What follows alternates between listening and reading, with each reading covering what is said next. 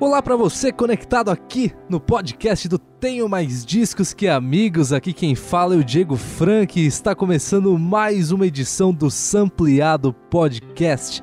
É isso mesmo, para você que nos acompanha aqui, percebeu, né, que estamos um pouco sumidos, de leve, mas ó, é porque a gente está preparando um especial muito legal que começa a partir de agora. É isso mesmo. O episódio de hoje é o episódio 1, que dá o start nesse mês que nós estamos dedicando à cultura hip hop. Para você que curte rap nacional, para você que curte discotecagem, grafite e dança, você tem que ficar ligado na programação. Acesse lá podcasttmdqa nas redes sociais e também acompanhe nas plataformas de streaming procurando por TMDQA, certo? É o seguinte, família, estamos aqui falando além de samples, também sobre cultura, e hoje damos start nesse primeiro episódio da temporada especial do hip hop com um convidado pra lá de especial. Nós falamos com ele sobre o seu último disco, certo, de carreira solo, onde foi prensado no mês de maio desse ano em vinil. Falamos sobre as faixas do disco, falamos sobre a história do movimento hip hop, onde tudo isso começou, afinal ele estava presente, certo? Terão outros convidados pela frente e no final do mês contamos com um vídeo especial lá no YouTube e também um audiodoc aqui nas plataformas de streaming com a narrativa completa, com os outros artistas, outras grandes referências participando com a gente. Temos aqui, vou dar um spoiler para vocês, temos já depoimentos de Slim Rimografia, Kamal, Max BO, Rashid, Eric J e tantos outros nomes que fazem parte dessa cena, principalmente do movimento freestyle. Taíde, no Sampleado Podcast, aqui no podcast TMDQA. Depois da vinheta, você confere na íntegra o bate-papo completo. Vamos lá! Isso é sampleado. Salve, salve Taíde, firmeza total, satisfação demais ter você aqui com a gente no Sampleado Podcast, no Tenho Mais Discos Que Amigos.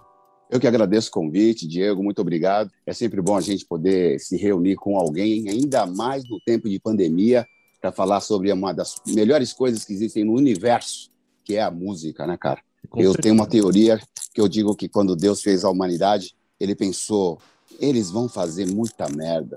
Eu vou dar um presente para eles poderem se acalmar e segurar o tranco e nos deu a música, o dom de fazer música. O dom de fazer música. E você faz com maestria esse tipo de trabalho, né, Taíde? Você Muito tá obrigado. há tantos e tantos tempo fazendo rap, trabalhando na cena hip hop, e não só fazendo rap, mas no movimento em si, girando o movimento, né? E a gente está aqui para falar hoje do seu novo trabalho que você lançou em 2017, seu último disco, solo. Sim. E houve agora, em maio de 2021, a prensagem, né? Em mídia física, em vinil.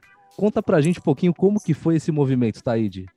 Ele está aqui. É, e aqui também. Aqui. Ah, e aí, vamos cumprimentar, vamos, vamos cumprimentar. cumprimentar. e para você que está acompanhando o podcast, é o seguinte: tem lá no Instagram do arroba podcastmdqa o famoso carrossel, onde você arrasta para o lado e assiste o vídeo aqui com a gente. é isso mesmo, é isso mesmo. Bom, cara, é o, processo desse disco, ele é o meu segundo álbum solo. Eu lancei meu primeiro disco solo em 2007 e dez anos depois, eu vim com esse Vamos Que Vamos, que o som não pode parar. É, a, a, gente lançou em, em, em, CD, primeiramente, até por conta da, da facilidade, né? da flexibilidade que eu podia ter, versatilidade naquele momento. Era um momento meio, meio complicado. O vinil ainda, muitas pessoas não acreditavam que o vinil estava no mercado, porque o vinil nunca saiu do mercado, né? embora o mercado tenha forçado a saída do vinil, mas não tem condições, não tem. Quem ama o vinil preservou seus vinis. Muita gente que jogou fora é, se arrependeu. Eu conheço muita gente triste por aí porque jogou fora ou vendeu, venderam seus vinis. E aí a gente decidiu lançar esse disco em, em vinil, porque muita gente não conhece esse disco, porque uh, algumas pessoas não tocam mais, como pode dizer, CD. Sim. Muitas pessoas que tinham vinil não tinham o disco. E as, algumas vezes ouviam nas, nas plataformas. Então, surgiu a ideia. Minha esposa ela é muito sagaz, ela é muito esperta. Falou, cara, por que, que não lança esse disco aí, esse CD em vinil? Eu falei, tá aí, é verdade mesmo, porque eu tenho uma coleção de vinil, não vou poder te mostrar agora, porque não, não, vai, não, não, vai ter, não vai ter a possibilidade. Mas um dia eu quero te mostrar minha coleção de vinil. Eu tenho muitos vinis aqui na minha casa. Que legal. Assim, puxa, é verdade, eu tenho, eu sou um cara que gosta tanto do vinil, então por que não correr atrás para lançar esse, esse disco em vinil?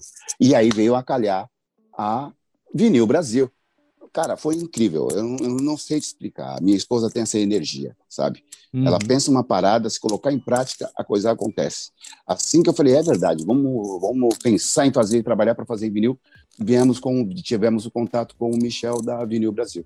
Tendo esse contato com o Michel da Vinil Brasil, cara, tudo que podia ser feito, todas as dúvidas que a gente tinha nesse, nesse processo de se lançar em vinil, ele passou para a gente qual seria a possibilidade, quando esse vinil poderia ser lançado, todas as dúvidas.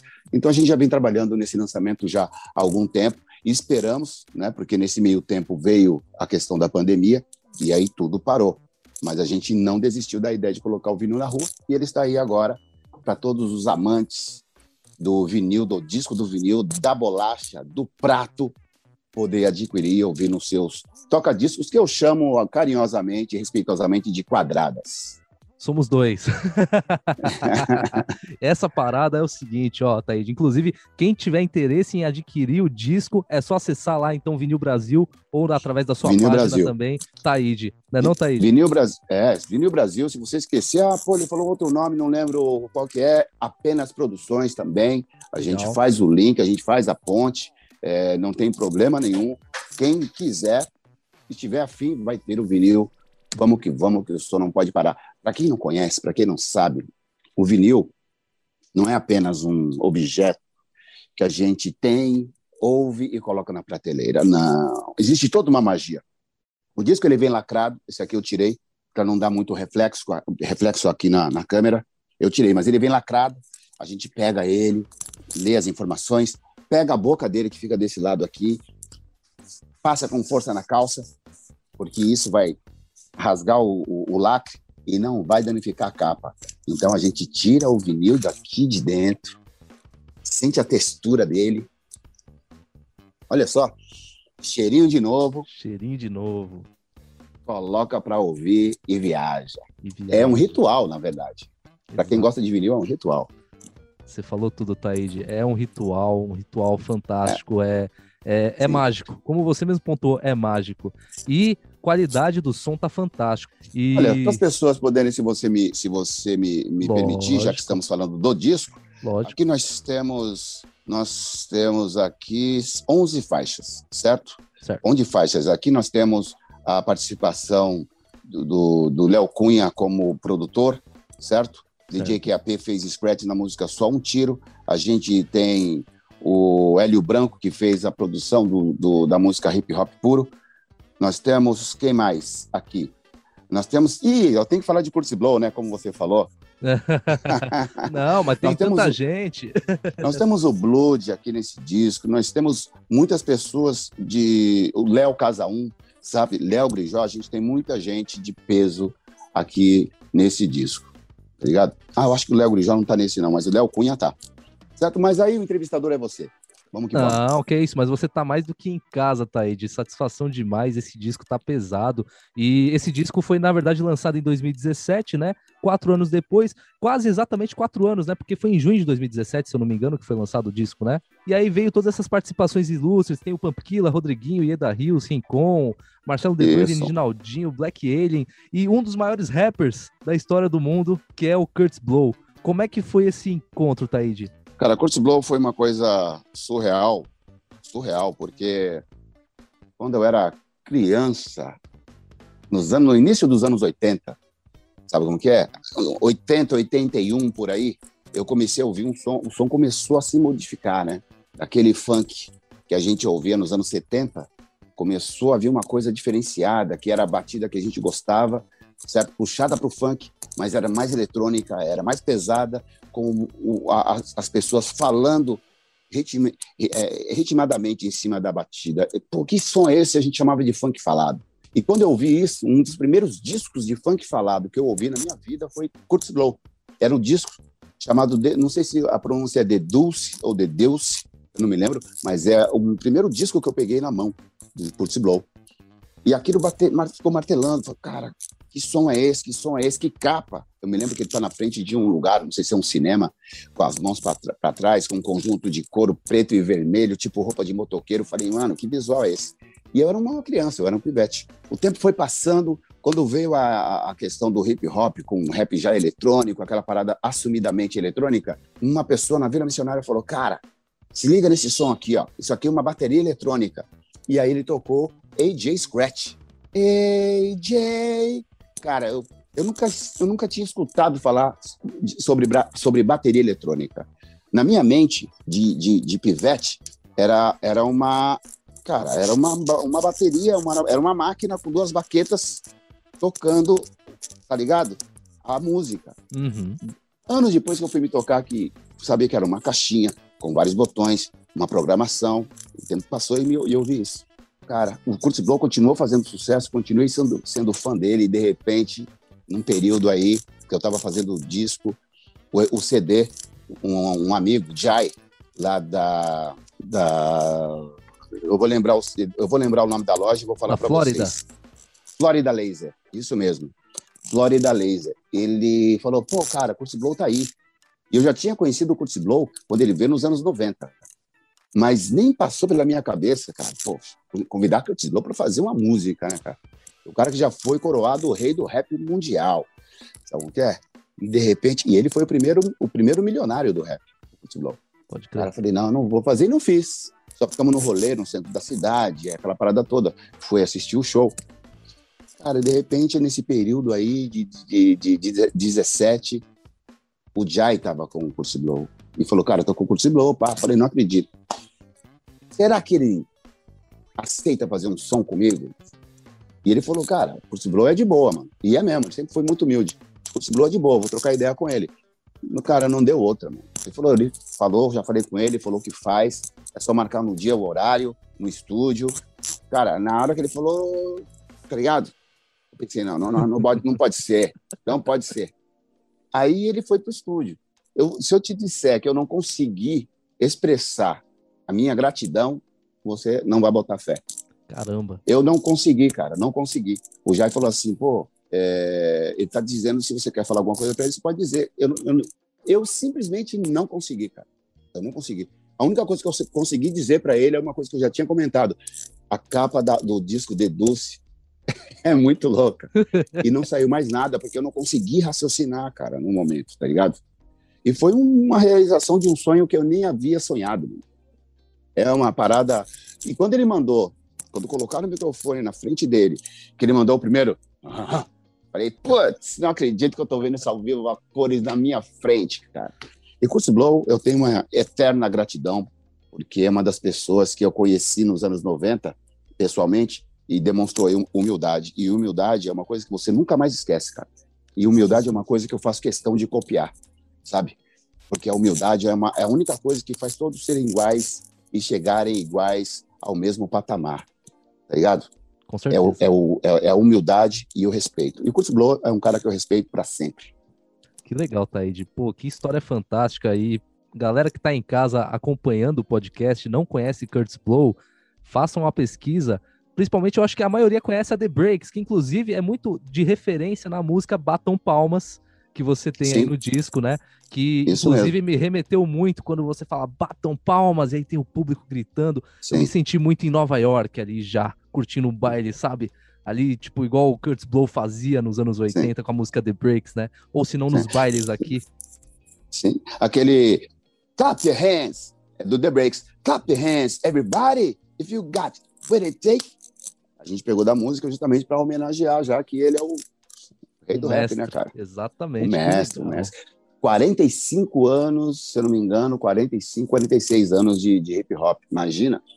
Que é história. bastante tempo, hein? Tá louco. E que época também para surgir, né? Porque veio bem na fusão ali. Tava o finzinho da disco nos anos 70, caminhando pro funk. Aí no meio do Sim. funk entra o electrofunk, né? Sim. Aí tem toda aquela cena do hip hop acontecendo com os filmes Breaking, com Beat Street. E aí toda aquela junção forma o início do rap oficialmente. rolando toda aquela Sim. parada. Tem um filme muito interessante, que se você não conhece, dá uma pesquisada, chamado, chamado Crush Groove, que conta, é um filme que conta um pouco a cena do rap naquela época.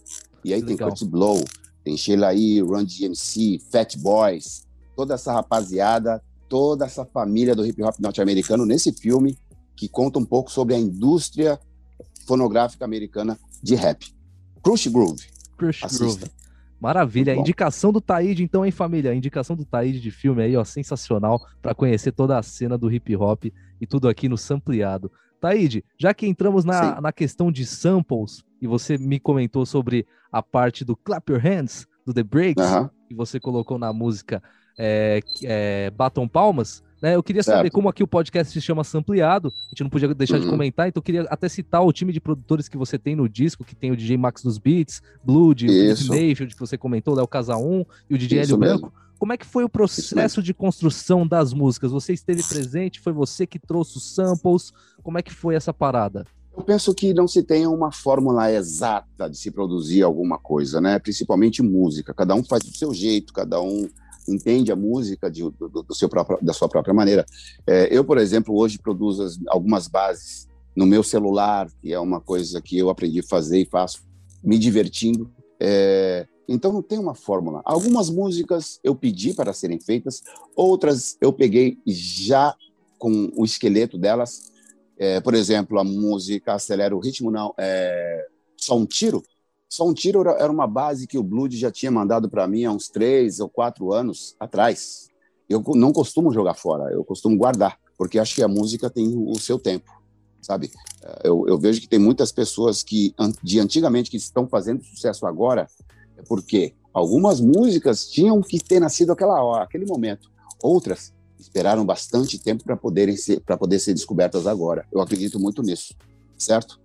Então a gente, algumas músicas foram feitas dessa maneira. Felipe Mayfield, por exemplo, ele manda a música para mim e fala: o que, que você acha desta base? Eu falo, acho legal, não gostei, não é a minha cara. O que eu falo que é legal, eu falo, olha, eu acho que você pode colocar uma parada assim, aumentar o pitch. Então a gente vai se conversando.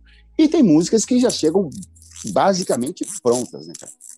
É só você colocar a letra ali, mandar o refrão e já era. Então eu não sigo um, eu não sigo ali um padrão para se fazer uma música. Eu sigo o meu sentimento e a minha necessidade naquele momento. Se eu tiver necessidade de fazer uma música só com uma caixa e um bumbo, eu vou fazer. Se eu tiver necessidade de fazer uma coisa mais aprimorada, eu faço também. O importante é que a música fique pronta, que ela exista.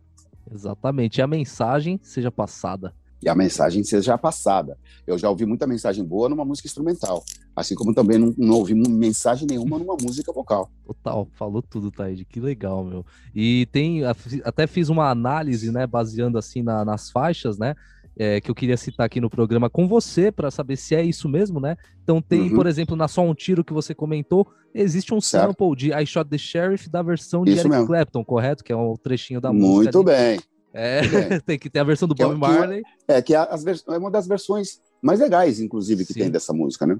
Total, e muitos artistas do rap né, foram influenciados por esse sample e colocaram nas suas bases, né? Tem inclusive, sim, sim, se não me engano, do Warren G nos anos 90, uma música dele que tem. Então, IPMD também, muito legal. E acelera o ritmo que eu tinha comentado com você antes de iniciar a gravação, que eu queria Sim. confirmar, na verdade, que eu ouvi a bateria, é. eu não, uhum. não, não tive acesso à informação, mas pelo que eu ouvi, parecia. É The OJs mesmo? Não. sabe? Não? Não é Parece demais, meu Deus. Mas isso é importante saber que você pesquisa, isso é legal.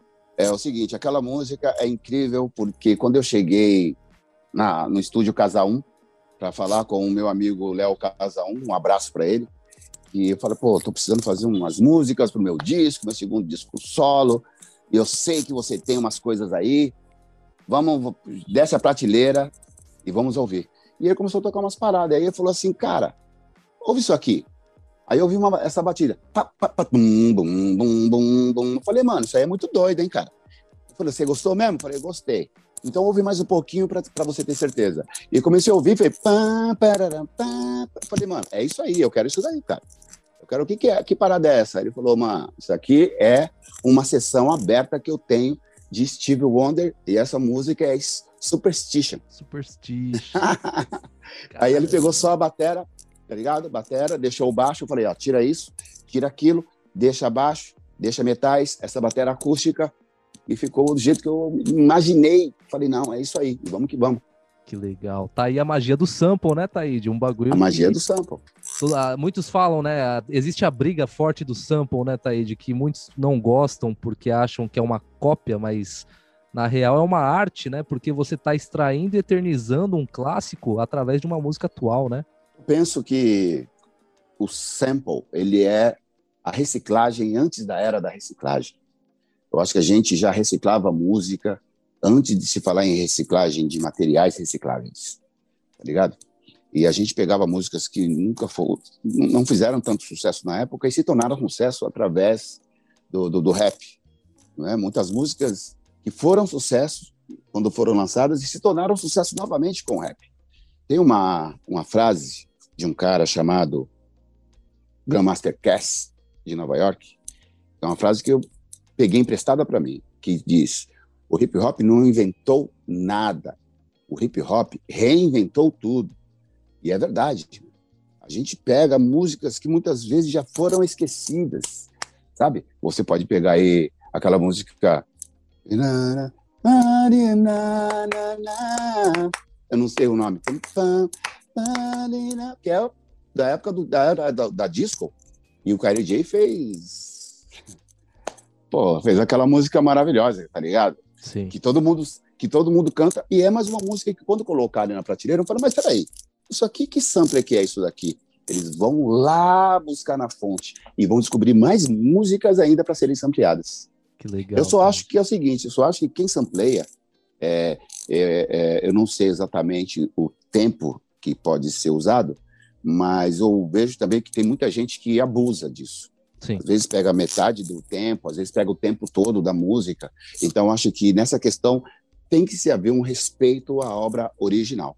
Então, eu falo sempre para os produtores: olha, eu não tenho certeza qual é o tempo. Uns falam que é 15, outros falam que é 10 segundos, outros falam que é 5 segundos, outros falam que é 2 segundos, não dá para saber. Uhum. Então, eu falo: olha, use o mínimo possível, o mínimo possível, use sua criatividade para as pessoas reconhecerem a música, mas não cantarem a música inteira no sample, no pedacinho que você sampleou.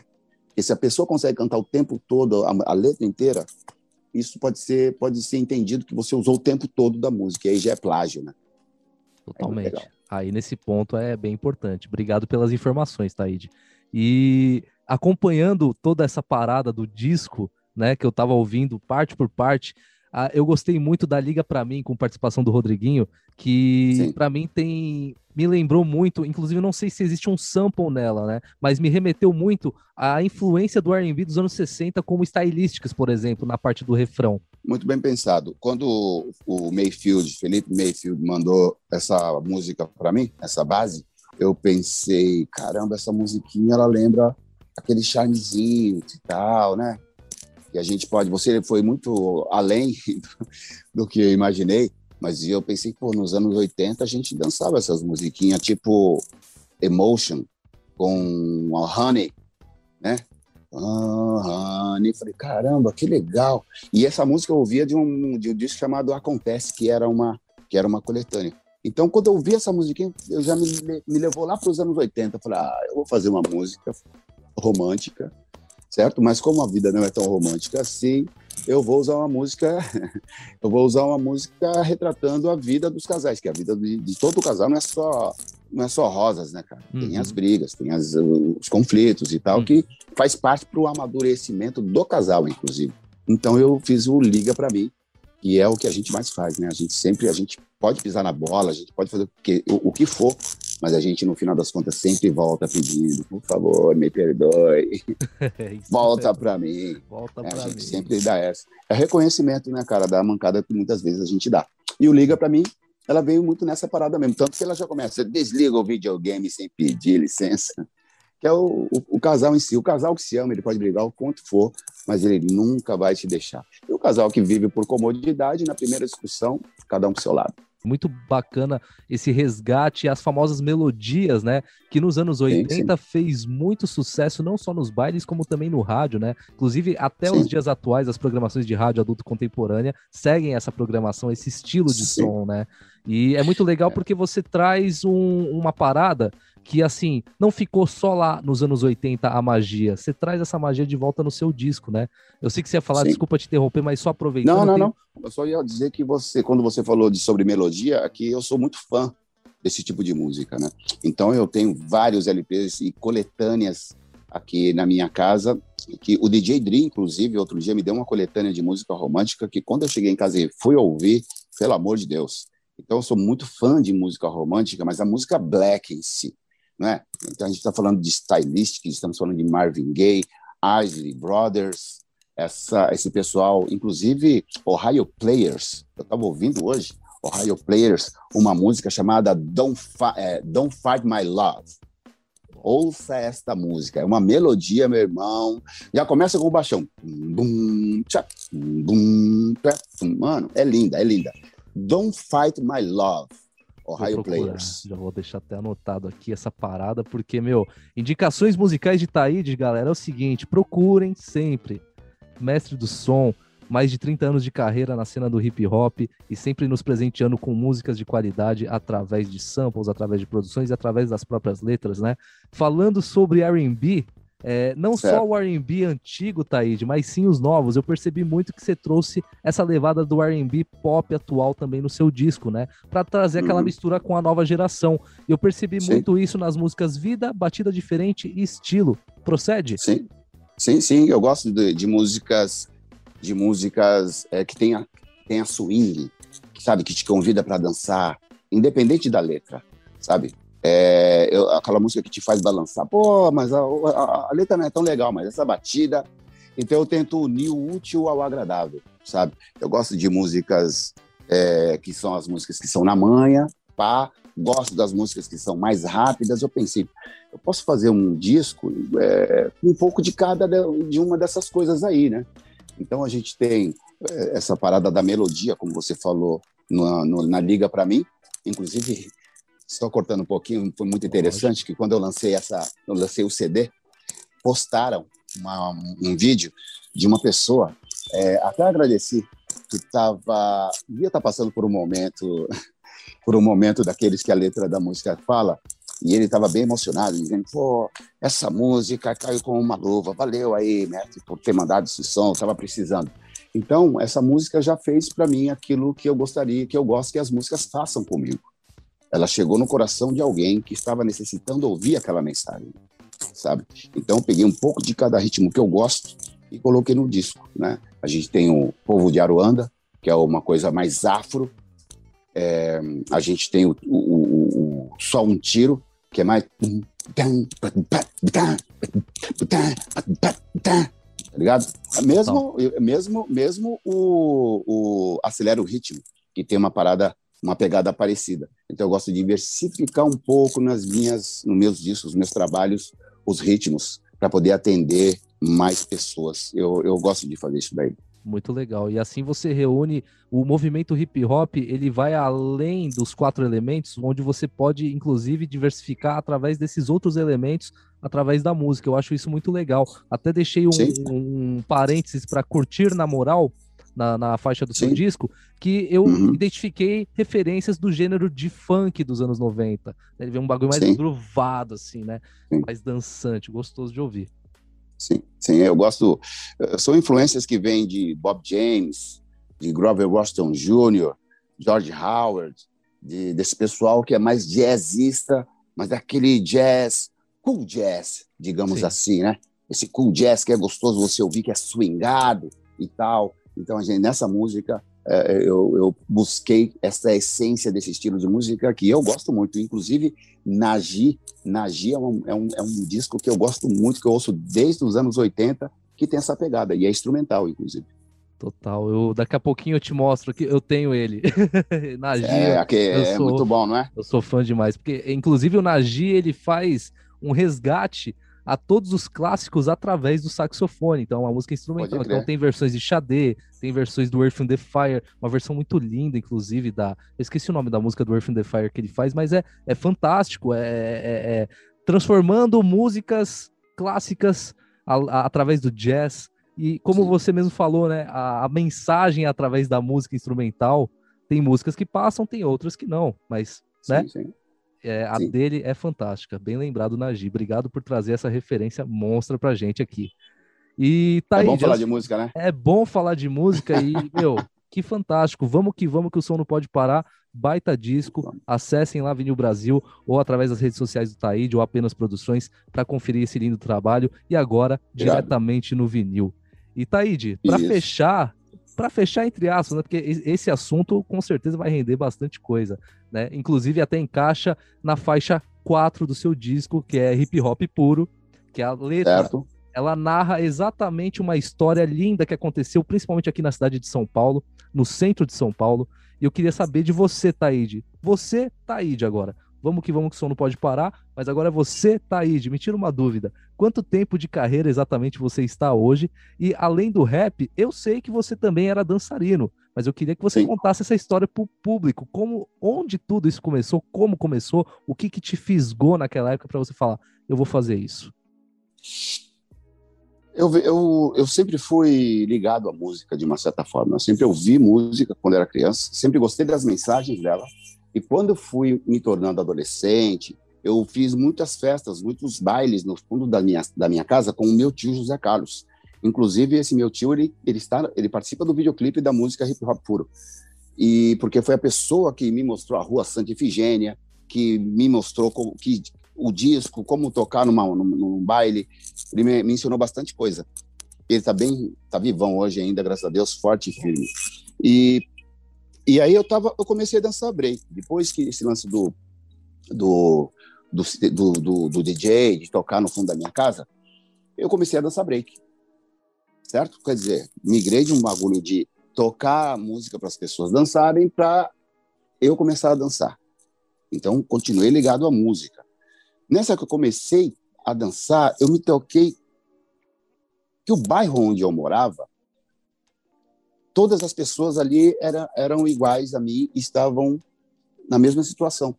Mas quando eu começava, eu saía do meu bairro para ir para outros bairros, eu sentia que as pessoas eram diferentes e que o bairro era diferente. O bairro era melhor, as pessoas tinham melhores condições.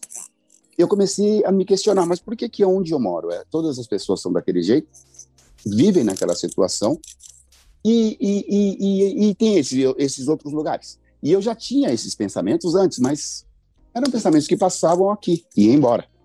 A partir do momento que eu comecei a dançar o meu break, cara, eu comecei a me questionar mais ainda. Por que que eu sempre por que, que eu tenho que ter essa, essa realidade aquelas pessoas têm que ter aquela realidade? Aí eu comecei a me ligar mais sobre as questões políticas, a questão da política partidária, comecei a me, a, a me ligar mais ainda na questão da violência, comecei a perceber que essa violência que as pessoas até hoje sofrem nas favelas do país inteiro. É, é, é uma coisa muito bem planejada para a alta sociedade brasileira desde o tempo da colônia, né, desde o tempo colonial brasileiro, e que foi uma coisa que deu muito certo, tanto que até agora você vê as atrocidades que acontecem. Né? Muito se falou das pessoas que saíam das favelas para cometer, cometer crimes fora dela, mas nunca se falava dos crimes que vinham de fora da favela para dentro. Nunca foi uma coisa só ali. E eu comecei a questionar comecei a questionar e comecei a escrever minhas letras. comecei a escrever minhas letras e aí foi aonde surgiu o Corpo Fechado. Inclusive, o Corpo Fechado é, foi uma composição de Marcos Tadeu Telésforo, que foi um grande amigo, uma pessoa que me ensinou muito sobre composição de letras e tudo mais. E eu e quando ele me falou, olha, tem uma letra, já você quer fazer rap? Ele falou para mim, você quer fazer rap, você nem sabe falar direito, cara. Vai aprender a falar, vai ler. Então eu comecei a me ligar nessas paradas certo? Então, quando ele me apresentou corpo fechado, eu falei, mano, isso aqui, isso aqui sou eu. Porque muita coisa que tinha, que estava falando da letra na primeira parte, eu tinha presenciado no meu bairro, nos lugares que eu frequentava. Eu falei, agora eu vou fazer a segunda parte. Então, a segunda parte, a parte foi feita dentro do ônibus, indo para o estúdio para fazer a primeira gravação. Então, meu irmão, quando eu vi que eu poderia relatar tudo aquilo que eu via no meu dia a dia, na letra, eu não parei mais. Eu não parei mais. Então, dali veio Corpo Fechado, Homens da Lei, ali veio a Brava Gente, Por um Cris, Não Seja Tolo, sabe como que é? Ah, algo vai mudar, e aí eu não parei mais. Eu peguei gosto pela questão da música, da letra com mensagem. Muito eu peguei bom. gosto por isso. E aí eu não parei mais, E eu vim nesse meio tempo aí na minha caminhada aprendendo que também posso fazer música que tenha mensagem que não fale só de violência e que tem mensagens que sejam importantes para as pessoas que amam, as pessoas que gostam de se divertir, as pessoas que gostam de ler. Então a mensagem ela pode ser positiva de todas as maneiras. E é isso que eu tento fazer com o meu trabalho. Muito legal, Taíde. E isso você ampliou não só para a música, mas também através da comunicação, onde você exerce todas as suas funções também fora da música, né? Isso é, é muito até, legal.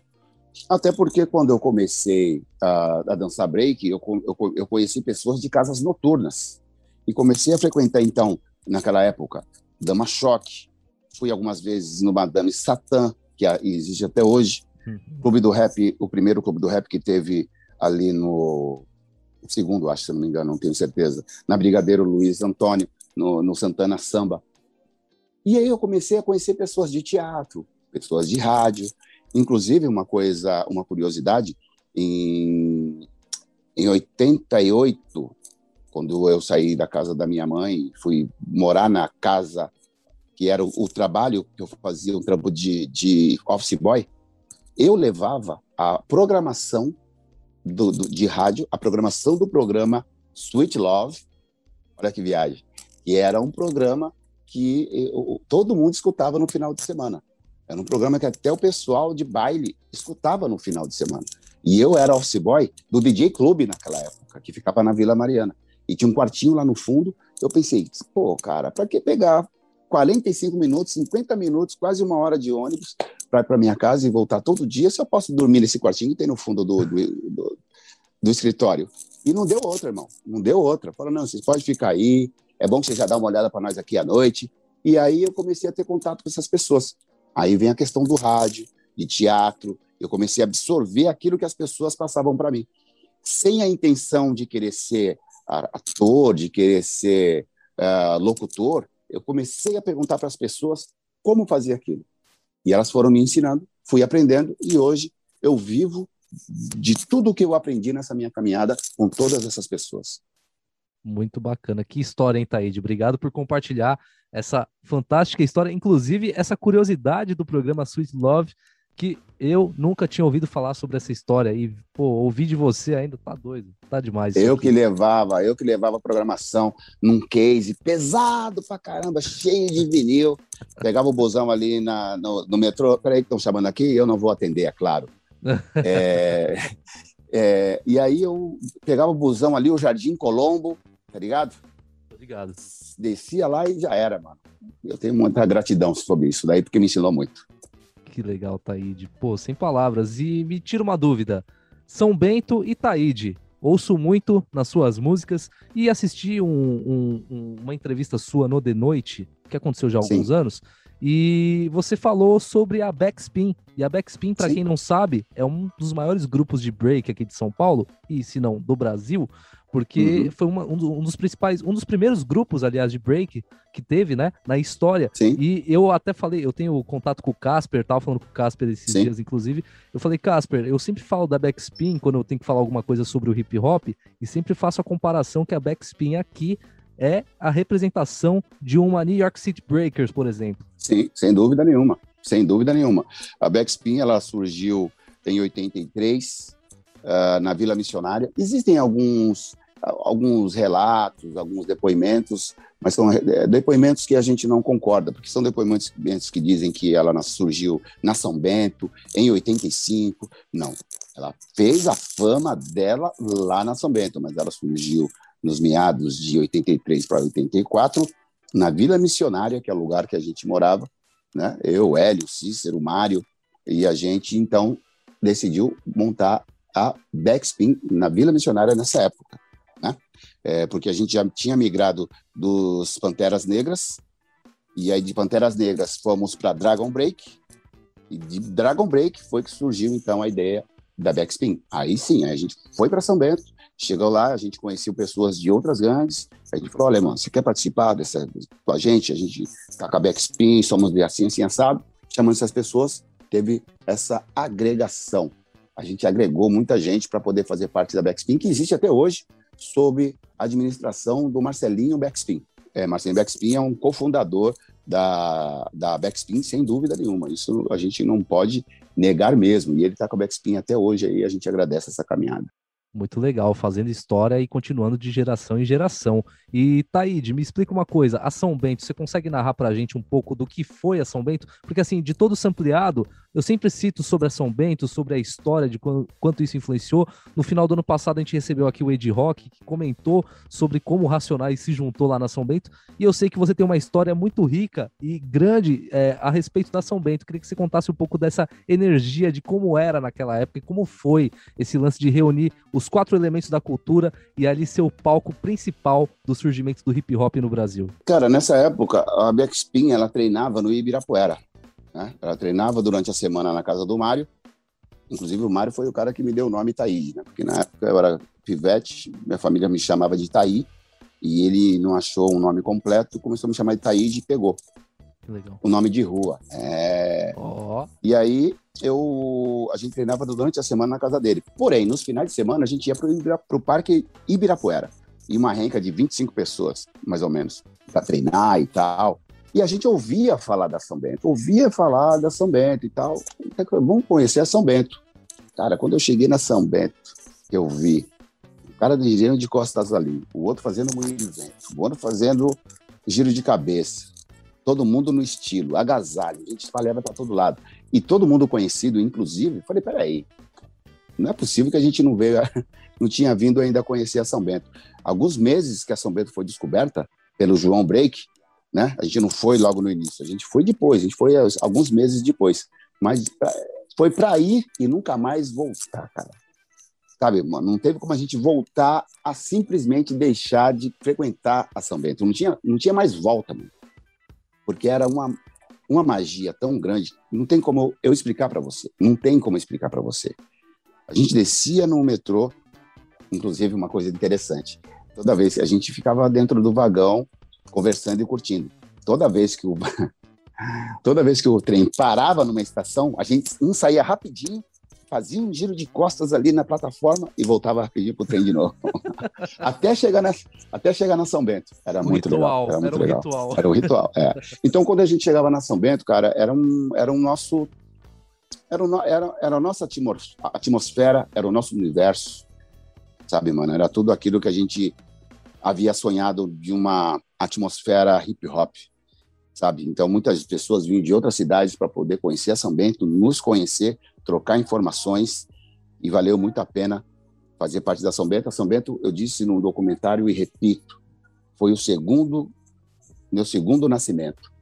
Foi o segundo lugar que eu nasci, foi ali na São Bento, cara. Por isso que eu não tenho nenhum receio de continuar falando e sempre citar São Bento, porque é o berço pelo menos do hip hop aqui em São Paulo, é a São Bento, sem dúvida nenhuma.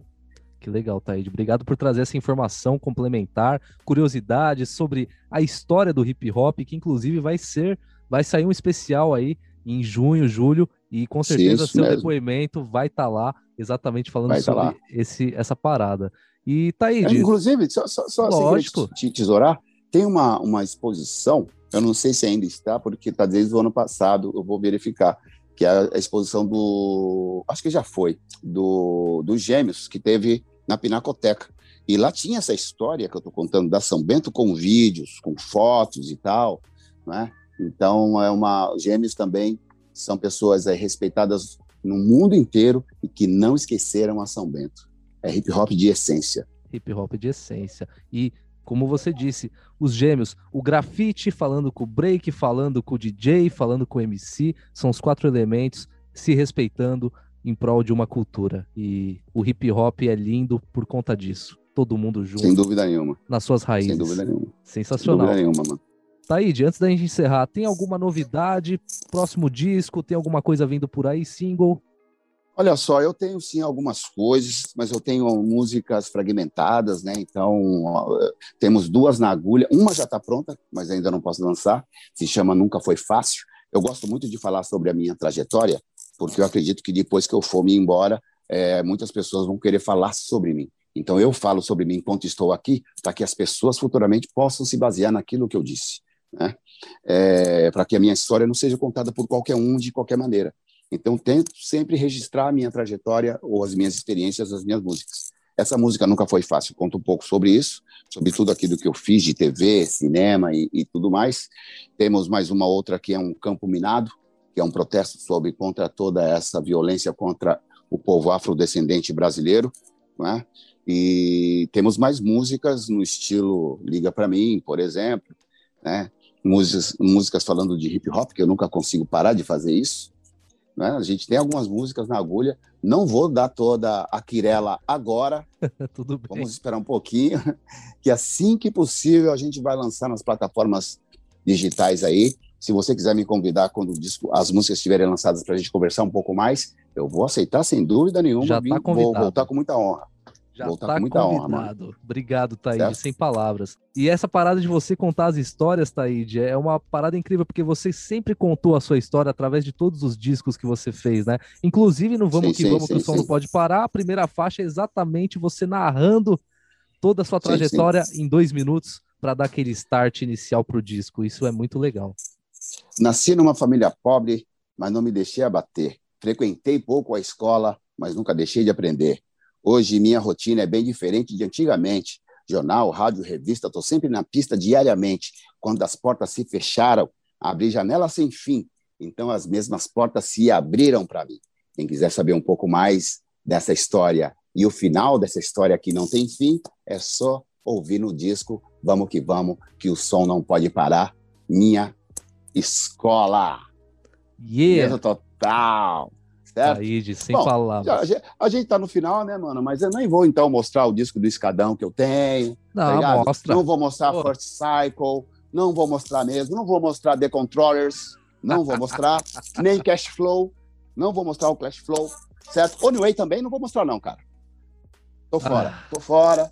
Sun, esse Sun é ótimo também, não vou mostrar, certo? Um que eu gostaria de mostrar é esse aqui que muita gente conhece, mas o que muita gente não conhece é o original importado. Com a foto inteira. Que coisa linda, viu? Brincadeira. Louco, né? Muito louco, louco, Taíde. Então, a gente que gosta de vinil, a gente não gosta apenas do vinil. A gente gosta de tudo aquilo que o vinil representa. E o vinil representa histórias de vida. Quando eu pego um disco num sebo, por exemplo, que tem uma assinatura com o nome do autor, às vezes eu nunca ouvi falar do artista. Aquilo parece que me remete a uma época que aquele cara viveu. Eu começo a imaginar como foi esse cara, como foi essa mulher, o que ela gostava, onde ela viveu, do que, que ela se queixava, porque era uma pessoa igual a mim também. Então, o disco tem esse poder de me levar a uma viagem cósmica muito louca. Eu viajo dessa forma. Muito louco. Nem vou te perguntar, né, Thaíde, se você tem mais discos que amigos, né? Porque só aqui eu já entendi que você tem. Cara, numa boa, só nesses discos que eu peguei aqui agora, deve ter ali mais uns cinco ou oito, é a quantidade de amigos mais ou menos que eu tenho hoje em dia. eu já tive uma prateleira de amigos, irmão, mas eu prefiro hoje ter poucos amigos, porque são amigos de verdade. Eu acho que a colegas você tem um número infinito, mas amigos são é um número que tem que ser exato. Sabe o que é? Se você puder ampliar cada dia a sua quantidade de amigos, faça isso. Mas se você se decepcionar, tem esses amigos, ele nunca foi seu amigo, nunca passou de um conhecido ou um colega. É por isso que hoje eu separo muito bem o que é um colega, um conhecido e um amigo. Sensacional. Estamos aqui com Taíde no Sampleado Podcast, que apresentou toda uma aula do hip hop, da vida, e isso ele não fez isso só aqui, como também através de todas as suas letras, contando histórias através de seus discos. Ouça Vamos que Vamos, que o, que o som não pode parar, nas plataformas de streaming e agora em mídia física, no vinil. Certo, Taíde? O disco está aqui, né? agradeço o empenho da minha esposa Ana Preta, inclusive ela participa na, comigo na música Batida Diferente. Eu, é porque ela pôs pilha mesmo para a gente fazer esse disco de vinil. Quero agradecer você também por estar tá me dando essa oportunidade de trocar essa ideia e contar um pouco dessa história e agradecer a toda a minha equipe de guerra. Vamos que vamos. Essa equipe que nunca me deixa na mão, né? Arnaldo Tifu, Maloqueiro Anônimo, Ana Preta, Natasha, certo? Temos Débora Crespo agora na nossa equipe também. Então, essas pessoas estão tá sempre caminhando comigo lado a lado aí, não deixando a peteca cair. E um beijo para as minhas filhas do coração, né? Sou pai de três garotas. Sensacional, Taíde. Parabéns por tudo, Taíde. E muito sucesso agora com o disco Vamos Que Vamos em mídia física, em vinil. Quais são as redes, Taíde? Conta pra gente. As redes é Taíde Oficial em toda a internet. YouTube, Instagram, tudo lá é Taíde Oficial. Twitter. É só chegar lá e diz, diz que ela Taíde Oficial. Já era. Já era. Fechou. Taíde, muito obrigado pela sua participação aqui no Sampleado. Obrigado por aceitar o convite. Foi um prazer. Eu agradeço. Tamo junto. Igualmente, irmãozão. Boa Forte sorte. Abraço. Continue se cuidando aí. Manda um abraço pro seu pai. Pode deixar, tamo Funk junto. Funk Brother. Funk Brother, muito obrigado. Boa sorte, irmão. Tamo junto. Eu que agradeço. Tamo tchau, tchau. Você está no podcast Tenho Mais Discos Que Amigos. Tá aí, essa foi a entrevista com Taíde, diretamente aqui do Sampleado Podcast, no podcast do Tenho Mais Discos Que Amigos. Esse foi o primeiro episódio do Sampleado no mês de junho e também o primeiro episódio desse especial que estamos montando para o movimento sobre a história da cultura hip hop. Terão outros convidados, por isso eu falo, fiquem ligados nas redes sociais, acessem podcastmdqa lá no Instagram ou também sampleado underline, que você vai conferir tudo o que está acontecendo sobre esse especial. Se você curte rap nacional, se você curte freestyle, fica ligado aqui no mês de junho no Sampleado, que tem muita coisa bacana, muita história e muito aprendizado, tá bom? Eu sou o Diego Frank e vou ficando por aqui. Sampleado continua nas próximas semanas e eu espero por você, tá bom? É isso, família. Forte abraço a todos e até o próximo episódio. Tchau, tchau!